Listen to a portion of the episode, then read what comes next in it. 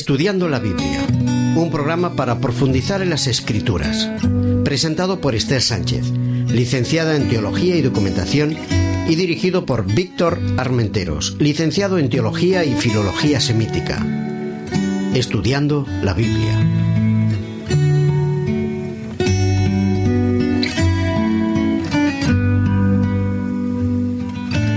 Amigos, de nuevo con todos vosotros para estudiar el libro de Isaías bajo el título Consolaos pueblo mío. En esta ocasión el tema es el número 9 y se titula Para servir y salvar. Con nosotros, Víctor Armenteros, ¿qué tal? Muy bien, Esther. Hoy vamos a hablar acerca del concepto de servicio, a quién se sirve y cómo hemos de servir, etc. Muy interesante. Vamos a comenzar con la lectura del capítulo 44 de Isaías y los versículos del 9 al 28. Leyendo la palabra.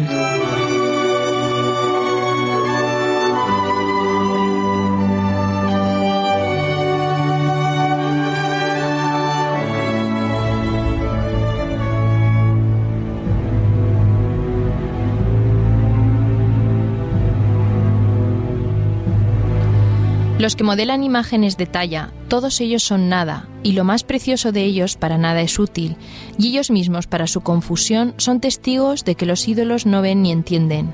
¿Quién fabrica un dios o quién funde una imagen para nada, para que no sea de provecho?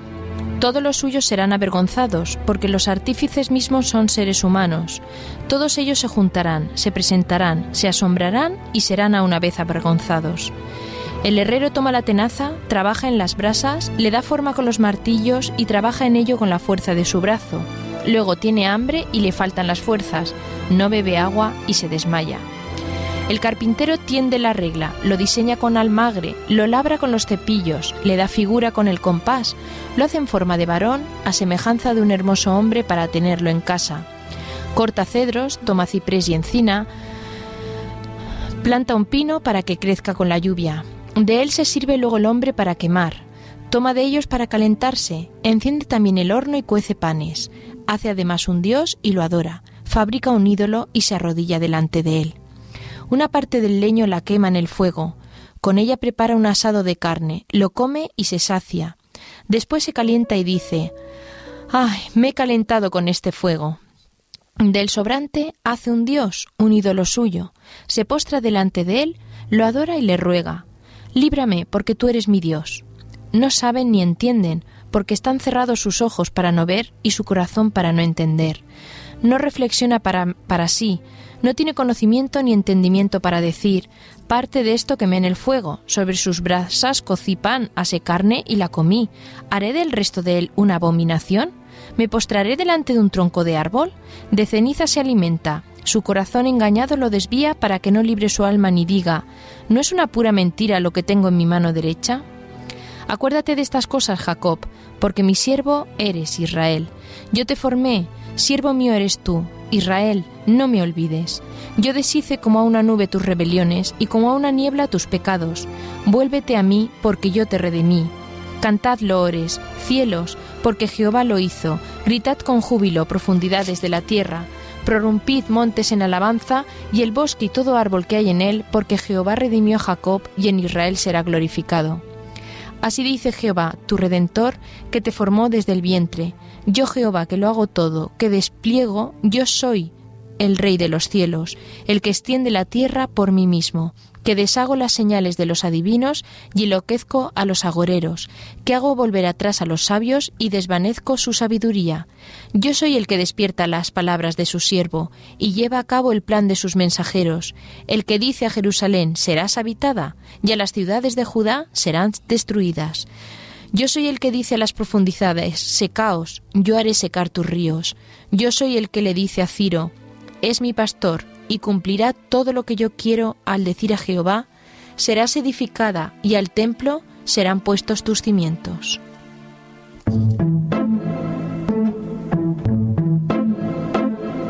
El secreto de las formas.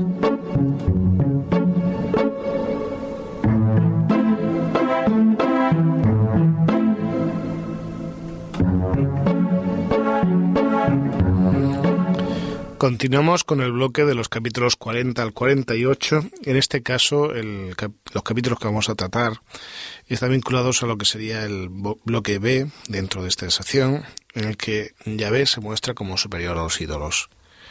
Es muy curioso que su, su bloque paralelo, B' va a ser también un texto que hablar de los ídolos de metal y de cómo Yahvé da vida es muy interesante porque nos muestra una problemática típica de, la época, la de la idolatría, y cómo, por un razonamiento más o menos lógico, quiere hacer entender a su pueblo que es una estupidez, que es enajenarse el adorar ídolos. De entre todos los textos que podemos tratar hoy, ¿cuál es el que tú resaltarías, Esther? Me gusta mucho el versículo 21, eh, pero me ha parecido muy interesante me gusta mucho el 21 porque nos habla de ese Jehová redentor, ¿no? Y le dice, acuérdate Israel que yo te he formado y que siervo mío eres tú después de haber explicado para qué sirve la idolatría. Pero me parece interesantísima la explicación sobre idolatría que hace este capítulo, ¿eh? No sé cómo eh, la gente que utiliza ídolos eh, no se da cuenta leer este capítulo la absurdez, porque es, eh, es una explicación muy sencilla pero clarísima, ¿verdad? Muy bien. Pero me ha gustado el versículo 21 y el 22.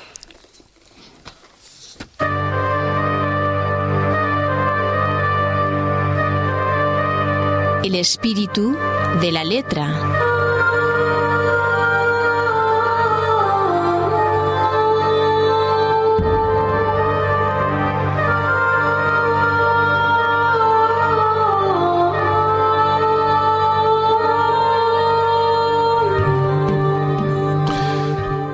Texto que eh, estamos trabajando hoy es un texto cargado de significado, sobre todo en el momento histórico en el que nos encontramos.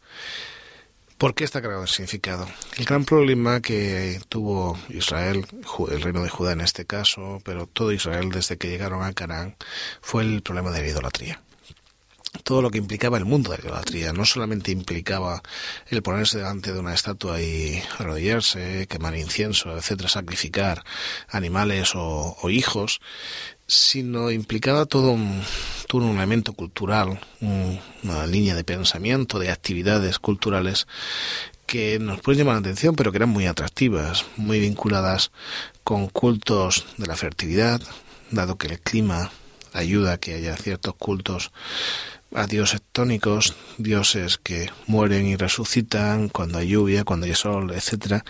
De que la idolatría era un elemento constante en cada elemento de, de Canaán y va a verse influido obviamente el pueblo de Dios con relación a ello. Y este de esto pues va a reflexionar haciendo una descripción muy interesante y una narración, una suposición eh, muy curiosa con relación a alguien que modela una escultura la hace, hace una descripción de cada uno de los elementos que emplea, ya sea para madera o sea para, para el metal, como lo establece, y, Dios empieza sutilmente a referir y dice, bueno, esto no es el mismo pino, el mismo árbol que, que tú usas para calentarte, o que usas para comer, que para preparar la comida, preparar tus muebles, preparar tus herramientas. No es lo mismo con lo que haces un, un ídolo, ¿no? Es, verdad, es, que es la misma esencia, ¿no? Es sumamente curioso. Él llega a decir, es que igual que lo quemas y haces cenizas, te estás alimentando de ceniza. Qué frase tan fuerte. De ceniza te alimentas. Es decir, te estás basando en algo que pasa, que tiene es temporal, tiene los días contados. En realidad, mm, habría mucha gente, gente sumamente sencilla, que veía en los ídolos un elemento superior y trascendente, ¿no? Mucho más allá de lo normal. Puede ser. Mm, pero seguramente los que lo hacían, aquellos que eran los que fomentaban este tipo de culto, eran conscientes, o algunos sobre todo eran conscientes de que aquello era un trozo de madera. Claro, la diferencia subyace entre crear una religión a nuestra imagen, porque dice muy bien que hace a imagen de hombre, ¿no? Una religión a nuestra imagen, una, una religión a imagen de Dios. Ahí creo que está parte del secreto de, de esa discriminación religiosa que existe ante, ante la expectativa de, de una religiosidad u otra. Es decir, hago la religión a mi gusto, creo que mis ídolos, o acepto lo que Dios me propone como el equilibrio, la estabilidad en mi vida. Eso es lo que le va a decir en cierta medida eh, Yahvé a su pueblo. De, yo soy, es que yo soy el único que te puede redimir. Es que eso es un trozo de madera. El único que puede cambiar el tiempo, la historia, quien puede participar en tu vida, mejorarte, darle equilibrio a tu existencia, soy yo. No es ese trozo de madera, o de metal, o de piedra. Y además, yo te necesito. Tú eres mi siervo. Yo quisiera resaltar una idea que puede resultaros interesante. El Antiguo Testamento tendríamos que empezar a diferenciar entre el concepto de esclavo y el concepto de siervo. El esclavo, pues vendría a estar al nivel del, de los objetos, del ganado, ¿vale? No es una persona. El concepto de esclavo, sobre todo va, va a suceder mucho en el mundo griego, en el mundo romano. El esclavo en Roma llega a tener un porcentaje enorme, ¿no? La mayoría de la población era, en cierto momento de la, historia romana, eh, eran esclavos, no tenían derecho a concepto de familia normalmente, eran, pues eso, ganado. Sin embargo, el siervo no es lo mismo. El siervo es una persona útil, vinculada a por otra, pues con un vínculo casi siempre de, de liderazgo o de vasallaje, pero un vasallaje contravenido por un acuerdo. Y el siervo es alguien que sirve, o sea, que es útil. Recordemos la epístola de Filemón, la reflexión tan interesante que va a hacer Pablo sobre Onésimo. Onésimo significa útil y Onésimo deja de ser esclavo para ser hermano en Cristo de Filemón. Y dice, Onésimo, cuyo término en griego significa útil, no nos será hasta ahora Onésimo. Ahora sí lo es. No, no nos será útil, ahora sí lo es. Bueno, pues algo así va a hablar el Dios de Isaías. Es mi siervo. Jacob Israel es mi siervo. Siervo mío. Es muy interesante porque el concepto de siervo en todo el libro de Isaías se va a ir desarrollando. Todos aquellos personajes de utilidad, Israel, la casa de Jacob, va a ser el siervo de Dios en cierto momento y de hecho van a dar en ciertos momentos de la historia ejemplo al resto de las naciones. Va a avanzar un poco más el texto, sobre todo al final de, del capítulo, en un siervo para él impresionante que va a ser un Mesías, un Mesías además persa, porque se menciona hasta por nombre a Ciro. Quiero deciros que este, este siglo ha sido parte de la problemática del libro de Isaías. De ahí que hay autores que piensen que hay dos autores para Isaías. Un primer Isaías, del periodo que, bueno, pues indica más o menos el tiempo histórico en el que estamos hablando, y otro posterior, que ya ha conocido al menos a Ciro. Porque aquí se menciona el nombre de Ciro tal y como es. Ciro, el rey Sol, Sol, que es lo que significa en persa, pero no dice la palabra Sol, dice Ciro. Es muy curioso que que sea esta división sobre todo porque hay personas que su concepto de profecía es un concepto preterista, es decir, el profeta siempre habla de pronósticos que ya han sucedido, post-evento. Yo respeto esa opinión, pero sigo pensando por la estructura del libro, por la temática del libro, por el empleo de ciertos términos, por la cantidad de partículas y la frecuencia de estas partículas en el libro, que el autor es uno.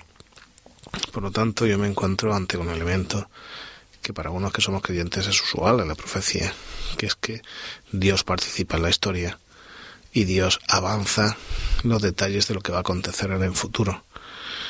No es que lo que diga el profeta se va a cumplir, es que el profeta ha visto con los ojos de Dios el futuro y nos lo muestra, para que, como dice Jesús, cuando esto que ha dicho el profeta se cumpla, creáis. Hay un tercer siervo del que vamos a hablar en el próximo capítulo, que también aparece.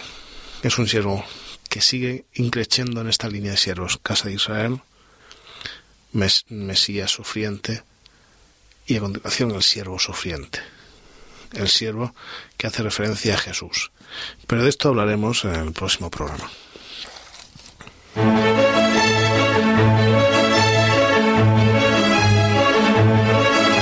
Otras miradas, otras lecturas.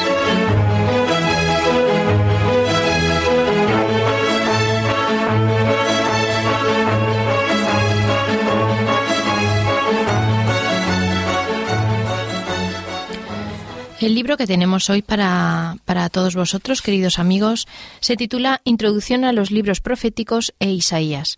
Está escrito por un, un gran teólogo llamado Ernesto Trenchard el libro intenta hacer una introducción al, a, los libros de la profecía, de, a los libros proféticos, y en especial se centra en el libro de Isaías.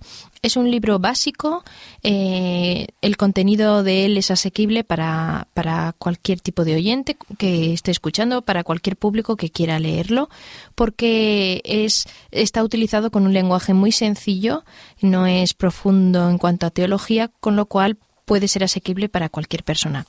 Está editado por, la, por Literatura Bíblica, es una editorial, lo podéis encontrar en cualquier librería que sea de índole religioso.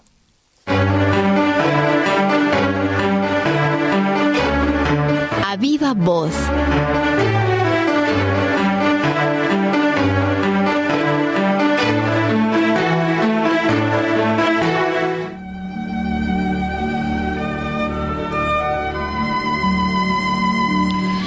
No quiero hablar de siervos, sino de gente que sirve, que es útil. Y la primera idea que quisiera destacar es que al igual que la casa de Jacob, la casa de Israel, Judá, al igual que Ciro y al igual que los discípulos y cientos de personajes en la en el mundo, en la iglesia, en la sociedad, todos tenemos algo que hacer. Todos valemos. Puede ser que no conozcamos bien nuestras capacidades, pero todos tenemos misiones y formas de ayudar a los demás. Tenemos dones. Y los dones y talentos son múltiples. Y esta es una idea que es bueno que tengas en mente. Porque en muchas ocasiones, quizá por la presión exterior, uno puede pensar que su confianza flaquea y que no sirve para demasiado. No es cierto todos tenemos a alguien a quien podemos ayudar. Algún método. Quizá no es el más llamativo, pero es ayuda. Es ser útil. El arte de ayudar es, como bien dice la palabra, un arte. Basado en la sensibilidad, en el corazón, en la percepción, en el saber mirar a los ojos de la gente y poder obtener parte de aquellas cosas que necesitan y nosotros proporcionárselas. Vivimos la época de las organizaciones no gubernamentales, lo que a mí me alegra. Que muchos de nuestros jóvenes, de nuestra gente, estén en las ONGs apoyando proyectos, desarrollando ideas de una manera gratuita, solamente por el bien del mundo, de la gente que nos rodea. Esas vidas de ayuda son quiero pensar, el resultado de una relación, el resultado de unos valores. Porque si no, se convierte en una carga.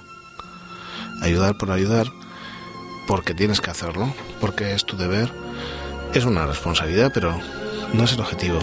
El ayudar surge de dentro. Surge como un resultado de la empatía, del sentir con el que siente alegría cuando te alegras, tristeza y tú te entristeces, llanto y te lamentas, risa y tú te sonríes. Ese es el resultado. Y la segunda idea que quisiera destacar es el de ¿dónde coloco la profecía yo en mi vida? Es interesante que Isaías hable pues más de 100 años antes de un personaje que va a ayudar a volver al pueblo de de Judá a los judíos a que se reencuentren en Jerusalén. Y no es el único. Tantos textos de Daniel, Zacarías, Mateo, Apocalipsis, que estudiados de una manera equilibrada nos llevan a pensar que Dios nos ha dado pistas a lo largo de la historia de que Él está ahí. Y como bien dice Jesús, para que cuando se cumplan, creáis. No es cuestión de ir haciendo, pues eso, de horóscopo, predicciones, ser más profetas que nadie, no. Tampoco es cuestión de ir asustando a nadie. Tener actitud apocalipticistas, tampoco. Es cuestión de creer. Es cuestión de observar la historia, ver lo que ha dicho Dios en su palabra y decir, ah, esto no es normal. Esto tiene que estar inspirado por alguien que conoce los tiempos. Y ese alguien es Dios. Mi pregunta es, ¿dónde estás tú en todo esto? ¿Tú crees cuando se cumplen las profecías? ¿Cuál es tu filosofía de vida? ¿Piensas solo en el pasado o te interesa el futuro? Estamos llamados a servir, a ser útiles y estamos llamados a creer. Y yo te ruego, a ti que me escuches hoy, que empieces a atender esa llama en tu corazón.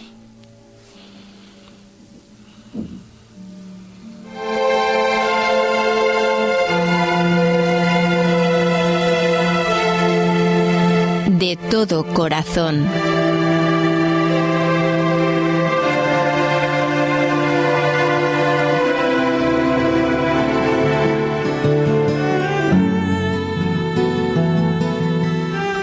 De todo corazón, te dejamos con una canción para que te ayude a reflexionar.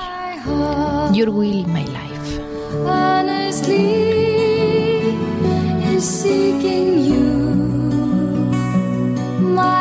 be